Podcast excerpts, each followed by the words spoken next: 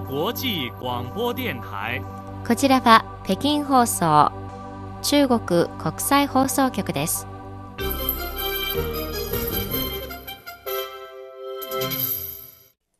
こんばんは、ニュースをお伝えします。まず主な項目です。外交部は、アジア太平洋は協力の拠点であり、ゼロサムゲームの基盤ではないと発言しました。金融街フォーラム年次総会が閉幕し、外資は依然として中国市場に期待を寄せています。水力発電ユニットのコア制御システムの全国産化が実現されました。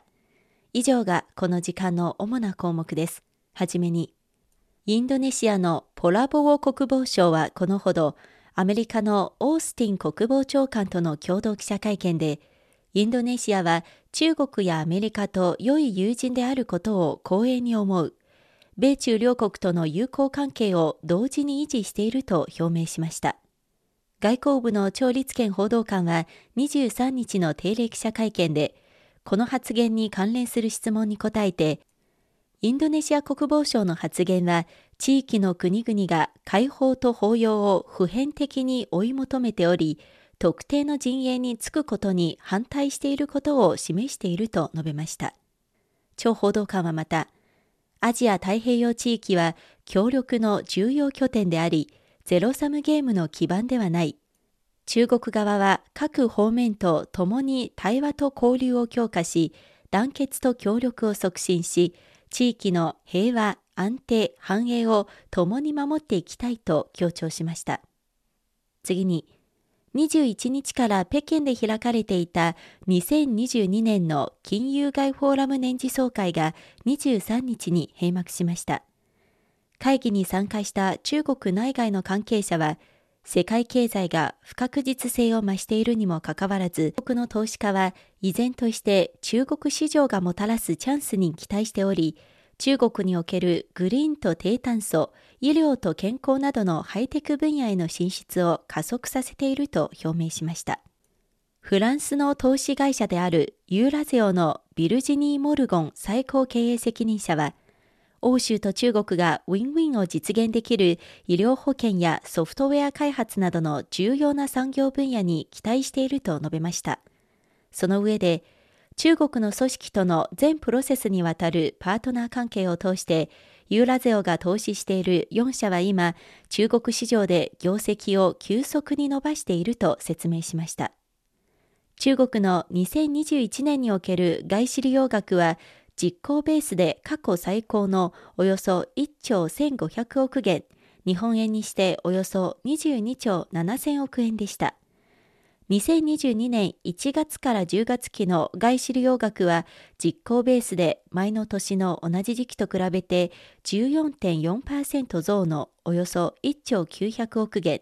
日本円にしておよそ21兆5000億円に達し、中でもハイテク産業では31.7%増だったとのことです。可能集団をはじめとする中国企業が独自に開発した次世代保護軽電気システムが24日、蘭倉港の昭湾水力発電所で正式に稼働しました。これは水力発電所の中枢と呼ばれるコア制御システムが全面的に国産化されたことを意味し、中国の水力発電制御システムの重大な技術的ブレイクスルーでもあります。コンピューターモニタリング、超速機、0時、軽電保護の4大システムは水力発電所のコア制御システムであり、ユニット及び送電網の安定を確保する重要な基礎です。以前はこのシステムの基幹部品を輸入に頼っていることから、可能集団は率先して共同研究開発チームを結成し、水力発電コア制御システムのハードウェアとソフトウェアに対して多くのインピダンス整合、選別、研究開発を展開し、重要なソフトウェアとハードウェアに存在する技術的難題を克服し、水力発電コア制御システムの全プロセスの100%国産化を実現したということです。中国自動車工業協会によりますと、今年1月から10月期における中国での電気自動車など新エネルギー車の生産台数は前の年の同じ時期と比べて111.4%増の548万5000台で、販売台数は105.4%増の528万台でした。また、輸出台数は96.7%増の49万9000台でした。中国製の新エネルギー車は世界の市場で認められるようになりました。また、動力用電池販売数では世界の上位10社のうち半数以上が中国企業です。今年に入ってから多くの国際的大手自動車メーカーが中国への投資に力を入れています。アメリカのフォードは中国でスマート車の研究開発と創業に特化した会社を設立すると発表しました。ドイツのフォルクスワーゲン社はおよそ24億ユーロを投じて自動運転分野の技術開発に焦点を絞った合弁会社を設立しました。日本のトヨタは北京市内で燃料電池研究開発と生産プロジェクトに投資しています。さらに、ドイツ BMW グループはこのほど100億元、日本円にしておよそ1980億円を投じて、遼寧省信用市で動力用電池生産の大規模な拡張を行うと発表しました。次に、上海市は23日、上海市就学前教育保育サービス条例を採択しました。6歳までの幼児の保育・教育を含む地方条例は国内初であり、2023年1月1日に施行されます。条例では、就学前教育の普及、政府が設置している公立幼稚園が中心となって行う私立幼稚園の運営の支援と規範化、保育サービスの発展、保育機関の設置、コミュニティ保育施設スポットの設置が明確化されました。3歳以下の幼児の臨時保育問題を解決するため、市は今年、コミュニティ保育サービスの試験運用を開始しました。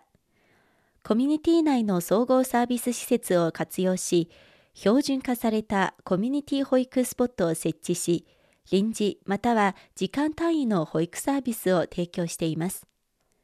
関連機関は場所や施設、設備の配置、専門スタッフの職業訓練、管理制度などの面から管理を強化し、保育サービスの質を高め、子どもの安全と健康を保障します。国勢調査によりますと、全国の6歳までの就学前児童の数は1億1300万人で、うち3歳までがおよそ4200万人です。お聞きの放送は中国国際放送局の日本語放送です。ただいま北京からニュースをお伝えしています。次に、ワールドカップ史上最もコンパクトな開催国であるカタールは、世界のサッカーファンを受け入れるため、革新的な宿泊方法を提供しています。サッカーのワールドカップが開催中のカタールには、世界中から大勢のサッカーファンが押し寄せています。そこで宿泊地として従来のリゾートホテルに加え、ファン向けのコンテナビレッジが新設されたほか、クルーズホテルや各種アパートメントなども人気を集めています。おしまいのニュースです。アメリカのバイデン大統領が8月に署名したことで、アメリカではインフレ削減法が発行しました。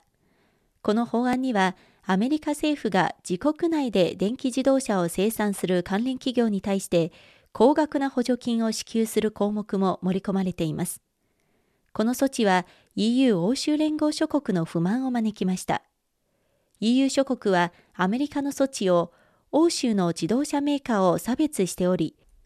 欧州企業に生産ラインのアメリカへの移転を迫る行為とみなしています。フランスのブルノ・ルメール経済財務省は現地時間22日、欧州はアメリカに強硬に対抗する考えを示しました。以上、この時間のニュース、超いい感がお伝えしました。